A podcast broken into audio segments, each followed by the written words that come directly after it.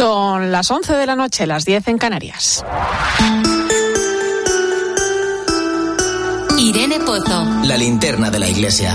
Cope, estar informado.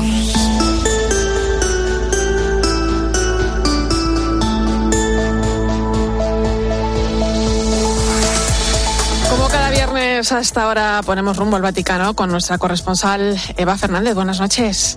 Muy buenas noches, Irene. Eh, Eva, seguimos con la vista puesta en Ucrania, donde esta semana el Papa Francisco enviaba a la zona a dos cardenales como gesto de cercanía, el cardenal Krajewski y el cardenal Cerny. Eh, eh, cuéntanos quiénes son, qué significa este gesto del Papa y cómo crees que puede ayudar su presencia allí. Eh, la decisión del Papa de enviar a dos cardenales a Ucrania, Irene, pues la verdad es que no es solamente una forma de trasladar su cercanía a todos los que están huyendo de la guerra, también es un gesto diplomático. ¿no? Tenemos que pensar que son probablemente los dos primeros enviados de alto nivel de un jefe de Estado que entran en Ucrania desde que comenzó la guerra. Ahí es nada, ¿no? El cardenal Krajewski es polaco y esto sin duda marca mucho, ¿no? Ha estado varios días ayudando él mismo como voluntario en la frontera antes de entrar en Ucrania y como limosnero que es, que ya sabemos que es el responsable de las obras Sí. de caridad del Papa, ha llevado un cargamento de ayuda humanitaria para la población que se une a todo lo que había enviado ya el Papa, sobre todo material sanitario. Y el cardenal Cerny es el, el prefecto ad interim, eh, digamos que de una forma temporal del Departamento para el Desarrollo Sí. Humano Integral, que es el Ministerio Vaticano que se ocupa de la justicia social. ¿no? Además, es, un, es un experto en crisis de refugiados y mm, él mismo cuando tenía dos años su familia tuvo que escapar de Checoslovaquia hasta Canadá, por lo que conoce la situación. ¿no? El propio Papa Francisco mm, el domingo pasado, cuando finalizó el Ángelus, recordaba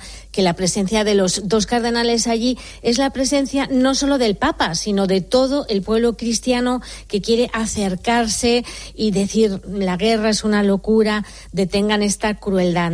Es, es muy bonito mm, esta semana, ¿verdad? Que hemos podido seguir las. mm, eh, iba iba a decir la palabra aventura, pero en una guerra no hay ninguna Ajá, aventura, desgraciadamente, ¿no? Pero todas, todas mm, la- las jornadas que han pasado en contacto con las personas que huían de la guerra, ¿no?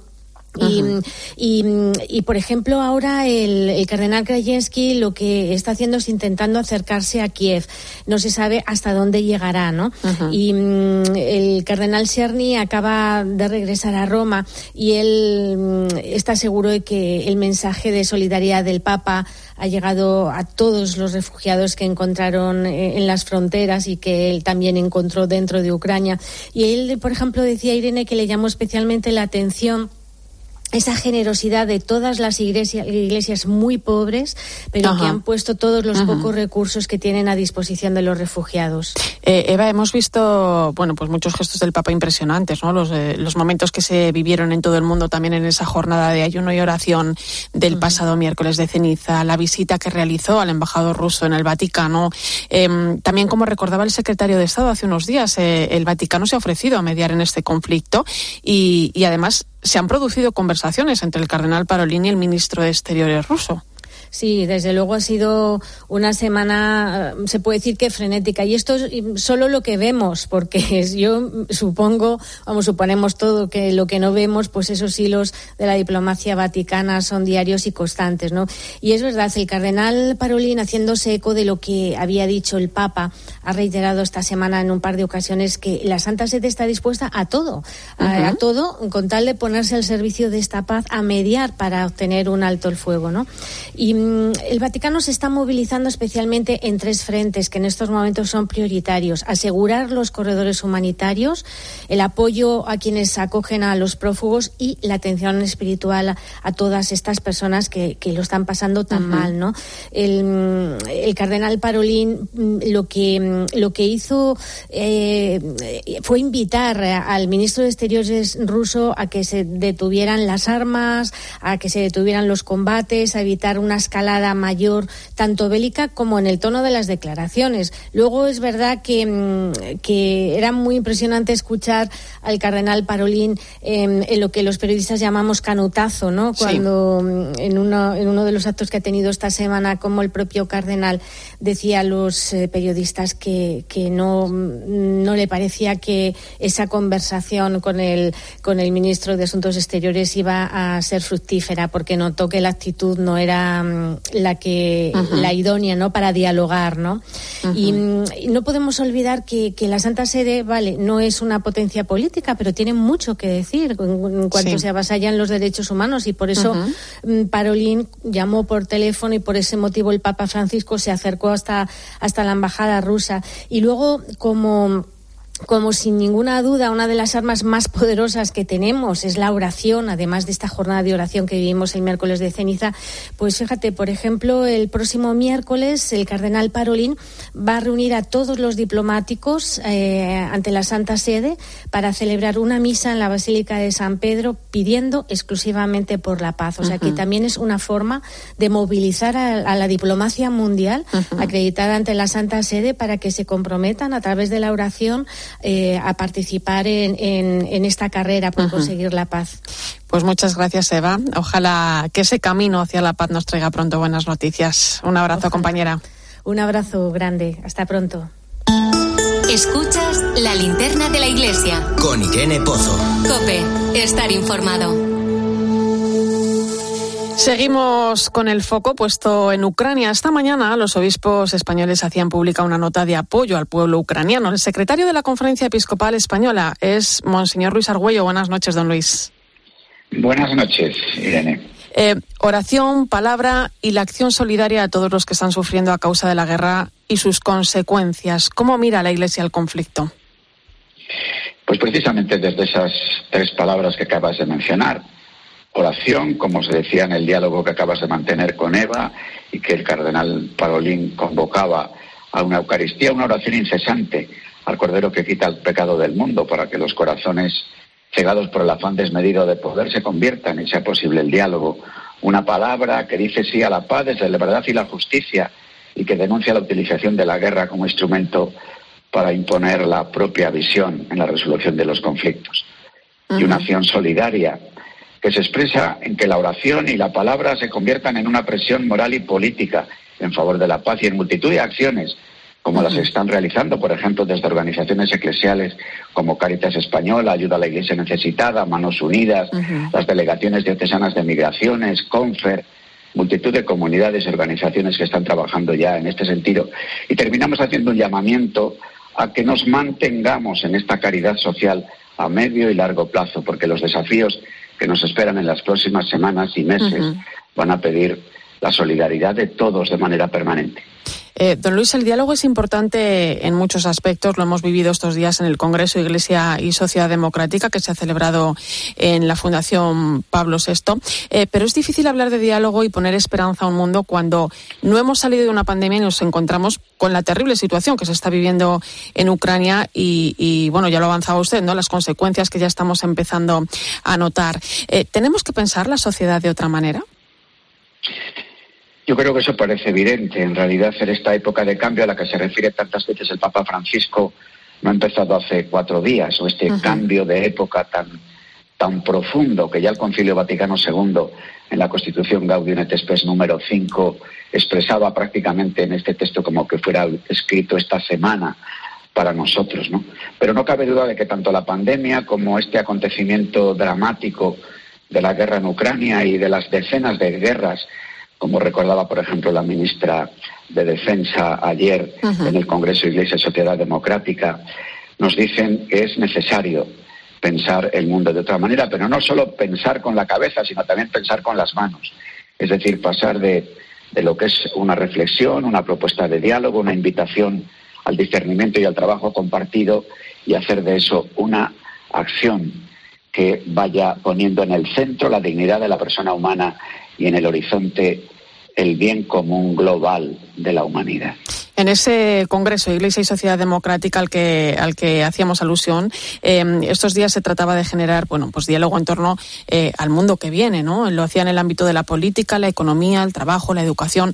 ¿Por dónde pasan los principales desafíos que se desprenden de ese diálogo de la Iglesia con la sociedad actual? Bueno, los que han ido apareciendo en, estos, en estas jornadas de este Congreso de día y medio, yo creo que son significativos. Ya el cardenal Omeya, en el discurso inaugural, ah, nos proponía un decálogo en torno a la dignidad de la persona y al bien común. Y luego, cuando le contestó don Manuel Pizarro, hablaba, yo creo, concretaba esta propuesta desde una llamada a la vida honrada y a encarnar la doctrina social de la Iglesia en el mundo de la empresa, de, la economía, de la acción política. Hemos hablado de lo que significa el desafío del trabajo ante la llegada de las nuevas tecnologías, de la inteligencia artificial, ante la desaparición de trabajos y la aparición de otros nuevos. Y se veía también la importancia de que en la empresa, trabajadores y empresarios, de que sindicatos y administraciones públicas, de que sociedad civil e iglesia podamos caminar de la mano en la búsqueda de una economía y de un mercado de trabajo que ponga a la persona en el centro. Como no, los jóvenes que han vivido pandemia, que viven ahora esta situación de guerra, se viven su futuro con incertidumbre. Por eso qué importante es poner en ellos la esperanza y el compromiso de generar un mundo nuevo, para que el mundo que viene desde la esperanza radical que también como iglesia nosotros anunciamos de la venida del Cordero que quita el pecado del mundo, pues sea también para ellos, además de esperanza, una llamada a vivir la vida como compromiso, como entrega. También ha salido el desafío grande de la educación para sacar lo mejor de cada alumno, evitar la confrontación, por ejemplo, entre la escuela privada y la concertada, para sentirnos todos unidos en ese pacto educativo global al que nos llama el Papa Francisco. La verdad que... Eh, sí, sí, continúe. No, no, no, no, no, por Dios. No, decía que, es muy interesante el tono en materia social que se ha ido generando ¿eh? a través de las distintas mesas de, del Congreso. Em, en un mundo polarizado ¿no? en muchos niveles, em, ¿cómo avanzamos en la escucha y en el diálogo? ¿no? ¿Qué puede decir la Iglesia en este aspecto? Yo creo que esto es muy importante. Es verdad y cuando vivimos situaciones de enfrentamiento tan tremendas como las de estos días, hay cuestiones de urgencia inmediata a la hora de la defensa de las personas que sufren una agresión, a la hora de la acogida de los refugiados que se ven obligados a huir. Pero hace falta eh, caer en la cuenta de que precisamos un mínimo marco de referencia. Yo también comprendo que las llamadas indiscriminadas a la escucha o al diálogo pueden ser palabras huecas, si no ponemos un marco de referencia. Por eso, en este Congreso se ha insistido tanto en la importancia de la dignidad de la persona, de la dignidad sagrada de cada persona en todo el momento de su existencia. Y en una referencia al bien común que tiene que ver con cómo se organiza la empresa, con cómo se asegura el Estado de Derecho y la división de poderes, con cómo también la caridad política en los que desempeñan tareas políticas institucionales puede ser vivida como algo virtuoso, como virtud, para desde ahí, en la escucha, hacer primero el esfuerzo de caer en la cuenta en aquello en lo que estamos de acuerdo, caer en la cuenta en lo que no estamos de acuerdo para ver en qué medida puede producirse un acercamiento y en determinados momentos dejar a un lado los desacuerdos para concentrarse en lo que pueden ser tareas urgentes e importantes para asegurar la dignidad de las personas, sobre todo desde el grito que llega de los empobrecidos por tantas y diversas causas. Eh, don Luis, esta mañana mm, lo hemos informado, al comienzo del programa se producía eh, la rueda de prensa del, final de la comisión permanente. Em, se hablaba también de, lo que viene la Iglesia trabajando desde hace bastante tiempo en materia de protección de menores. En los últimos dos años se han abierto 202 oficinas preparadas bueno, pues para recibir esas denuncias de abusos que se han cometido en el pasado. Trabajan también en la prevención y en, y en el acompañamiento de las víctimas. Y conocíamos un dato, ¿no? Es la de, que se ha recibido de un total de 506 casos correspondientes a los últimos 80 años. A pesar del dolor que todo esto supone, eh, la Iglesia no está cerrando los ojos ante este drama y está dando pasos, continúa dando pasos en el proceso que se ha iniciado hace ya años y que hoy ha mostrado el trabajo que vienen realizando las oficinas. Esto es, y que desde la reunión que tuvimos en septiembre pasado, las propias oficinas nos pidieron un servicio de coordinación, nos pidieron también poder ayudar a que cada una de ellas pueda mejorar. Por eso nosotros hemos dado un paso nuevo hace un par de semanas, queriendo encargar a un despacho independiente de abogados una auditoría para que aquello que estamos haciendo pueda ser contrastado, para que las víctimas, que en definitiva son las que deben de mover todo este nuestro esfuerzo nuestro trabajo en orden a su acogida, a la reparación del daño producido, puedan encontrar otra vía, además de la que ya tienen en la vida de la propia Iglesia, además de la que se ha utilizado a veces a través de los medios de comunicación social, para expresar su dolor, pero sobre todo para ayudarnos a caer en la cuenta de la importancia de la formación, de la prevención. Los casos que han ocurrido en la Iglesia no son muchos, pero son gravísimos, porque si la Iglesia quiere tener autoridad moral para hablar de los asuntos de los que conversábamos hace un instante, necesariamente tiene que mostrar que es un lugar que acoge, un lugar donde se respeta a la persona, un lugar donde también se vive la misericordia, donde sabemos caer en la cuenta de que somos pecadores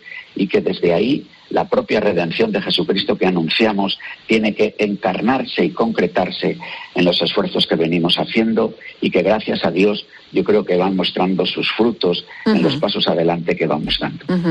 Em, ya por último, eh, don Luis, eh, bueno, ayer conocíamos que el Congreso de los Diputados eh, daba luz verde a esa propuesta del PSOE de crear una comisión de investigación sobre los abusos en la Iglesia liderada por la figura del defensor del pueblo. ¿Puede la Iglesia o, de qué manera puede la Iglesia colaborar en este proceso?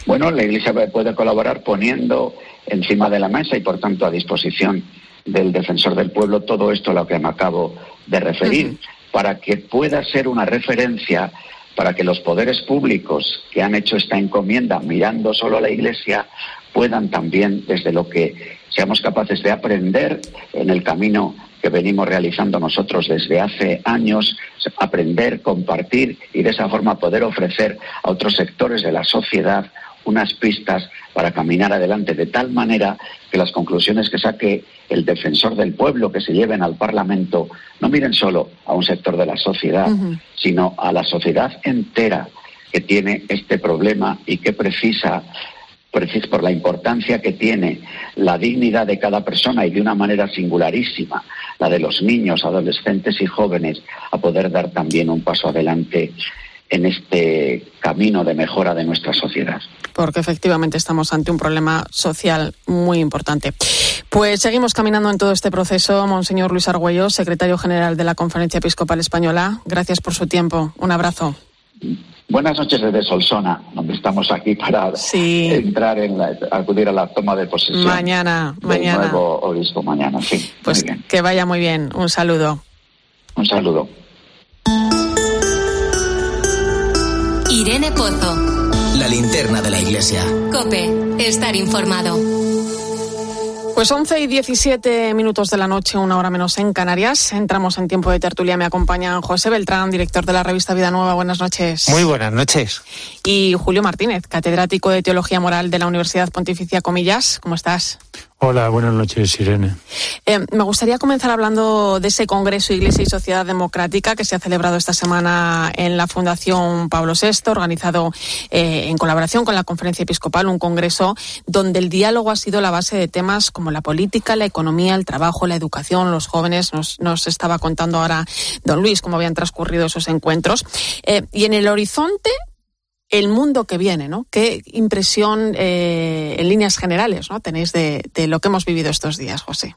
Bueno, yo creo que ha sido, mirando en ese mundo que viene, una llamada a la esperanza, ¿no? Porque teniendo en cuenta lo que estamos viviendo últimamente, ¿no? Pandemia, volcán, guerra, pues en ocasiones da la, eh, invita, ¿no? A buscar otro planeta distinto, ¿no? Y a, y a dejar este tirado y, empezar desde cero, ¿no? Y la misión que tenemos como cristianos no es para mirarlo con pesimismo u optimismo, como señalaba eh, Adela Cortina en una de sus intervenciones, sino hacerlos esperanzados, ¿no? Y con la conciencia de que nosotros tenemos una esperanza certera y una esperanza verdadera que nos hace posible creer en el hombre, creer en las posibilidades que, que tenemos y creer en este mundo, ¿no? Y que es posible cambiarlo y desde ahí superar la pandemia juntos y desde ahí darle la vuelta a la tortilla a esta guerra. Yo creo que de primeras me quedo con eso. Julio. Sí, y, a mí también me, me llama muy positivamente la atención cómo se pretende, ¿no? Y tú comentabas un poco eh, previamente en la entrevista, incluir a las distintas posturas y no hacer ya de entrada, pues, un congreso o unas jornadas polarizadas, sino eh, de inclusión y de integración. Es un poco en el sentido de la cultura del encuentro que, que propone el Papa, ¿no? De, desde siempre. Y después otra, otra cosa que sí me, me apetece comentar es cómo la Iglesia tiene una reflexión muy potente sobre los asuntos que preocupan al mundo. Otra cosa es que la política y en otros ámbitos no se quiera conocer. Pero sí que tenemos, ¿no? Algo que decir al mundo y después algo también que ofrecer que es esa posibilidad de afincarse en la roca firme que es Jesucristo, que evidentemente no nos va a quitar la guerra, pero sí que nos da como un sentido de que nos podemos agarrar a él, ¿no? Fijaros, porque José, tú has formado parte del comité asesor del Congreso. Julio, tú participabas en el anterior, la anterior edición del Congreso y entre medias de las dos ediciones hemos vivido una pandemia, ¿no? Eh, no sé si ha cambiado mucho la visión de, eh, actual respecto a la anterior, si son los mismos desafíos a los que nos enfrentamos. Eh, se han, se han agudizado muchísimo. Y lo que pasa es que la misma pandemia ha puesto de manifiesto, por ejemplo, que este gran concepto que es católico, ¿no? Y bueno, no, no en exclusiva, pero que sí sí se ha desarrollado en la, en la tradición de la Iglesia y, y en particular en la doctrina social de la Iglesia, desde León XIII, que es el bien común, pues los discursos de la pandemia, eso de que eh, nadie se va a quedar fuera, eh, tenemos que ir todos juntos, no nos salvamos eh, solos, tal, estos está la misma lógica del bien común ahí entrañada. Entonces, la pandemia ha venido a fortalecer precisamente todo ese pensamiento social que tenemos. Eh, don Luis hacía hincapié en la dignidad, ¿no? Claro, la dignidad eh, nuestra, tal como la pensamos, es una antropología relacional. Una antropología relacional, que eso es lo que el mundo necesita. Si tenemos una antropología relacional, muchas de las cosas que están pasando no pueden pasar. Esa, esa, lo que tú le decías de decir, hay que pensar el mundo de una manera diferente y hay que vivir de, una manera distinta, precisamente eh, tenemos las posibilidades de hacerlo. Eh, fijaros, eh, el Papa me enviaba un mensaje, lo, leía el nuncio en, el Congreso, donde invitaba a reflexionar sobre el papel de la Iglesia en la sociedad actual con el propósito de construir una sociedad más humana.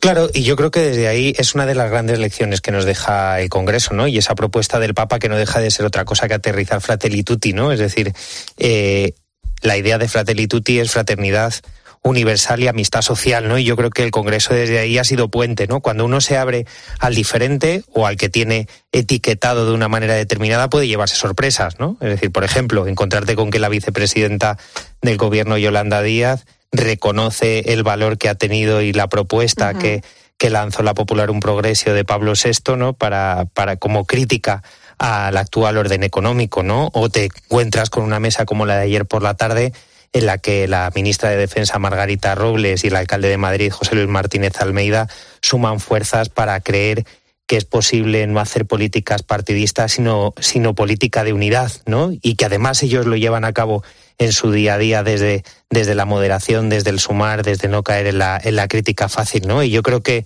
que esa es la propuesta que, que nos lanzaba el Papa al comienzo del Congreso y que en el día a día, en cada una de las mesas y en cada una de las conferencias, se ha tenido presente y se ha hecho realidad. Por cierto, el próximo domingo el Papa cumple nueve años de pontificado, que se dice pronto, ¿eh? hasta la fecha nos ha dejado importantes documentos en torno a la familia, la creación, lo decías tú, eh, José, a la fraternidad, nos ha sorprendido con muchas jornadas, los, la de los pobres, eh, hace poco la de los abuelos, jubileos como el de la misericordia, eh, muchísimos viajes, una pandemia por medio. Tenemos ahora en el horizonte Malta, tenemos República Democrática del Congo, tenemos Sudán del Sur. Eh, ¿Qué balance hacéis de este pontificado? Julio. Bueno, yo, yo eh, en realidad, ¿qué, qué quieres que te diga? Así en 30 segundos. No, en- es, es un pontificado que está siendo importantísimo, ¿no? Y que está movilizando, bueno, está toda la cuestión de la reforma de la Iglesia y, bueno, de, de la curia romana, pero luego toda la conversión de las, de las estructuras pastorales, ¿no? Para mí es el pontificado de abrir procesos hasta que el cambio sea irreversible. Bueno, pues ahí, ahí queda. Y, y daría para hablar muchísimo más. Claro, la alegría del Evangelio. La ¿no? alegría del Evangelio. Esa, esa frase es buena para resumir todo. Pues ha sido un placer, Julio Martínez. Hasta otra. Muy bien, gracias. Hasta José. Beltrán. Gracias. Un placer. Y nos despedimos esta semana con el sonido de algunas de las personas ucranianas que llegan estos días a España. Son dos jóvenes que acaban de bajar del autobús que les ha conducido a sus ciudades de acogida. Dejé a mis amigos atrás porque me preocupa un montón. Ha sido un poco difícil dejar a tu pueblo y sin saber qué les puede pasar. estar ahora aquí tranquila y ellos ahí con mucho miedo, muchos nervios porque hemos dejado todo en Ucrania, la casa, los hombres y eso da mucho miedo. Pues gracias por acompañarme esta noche en la linterna de la iglesia. Te dejo ahora con el partidazo de Cope y Joseba Larrañaga.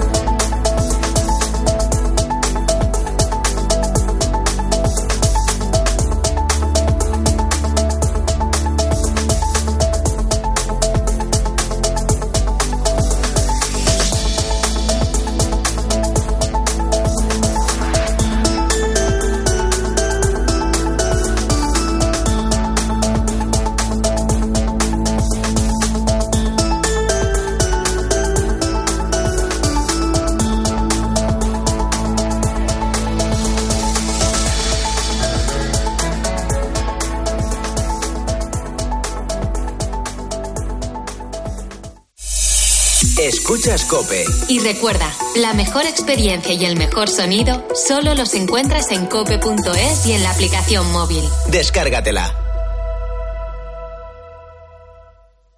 A ese dolor de espalda que te fastidia el fin de semana. Y a ese dolor de cabeza que pone a prueba tu paciencia, ni agua. Ibudol es el primer ibuprofeno bebible en formato stick pack para aliviar el dolor rápidamente, con agradable sabor y sin necesidad de agua. Al dolor, ni agua.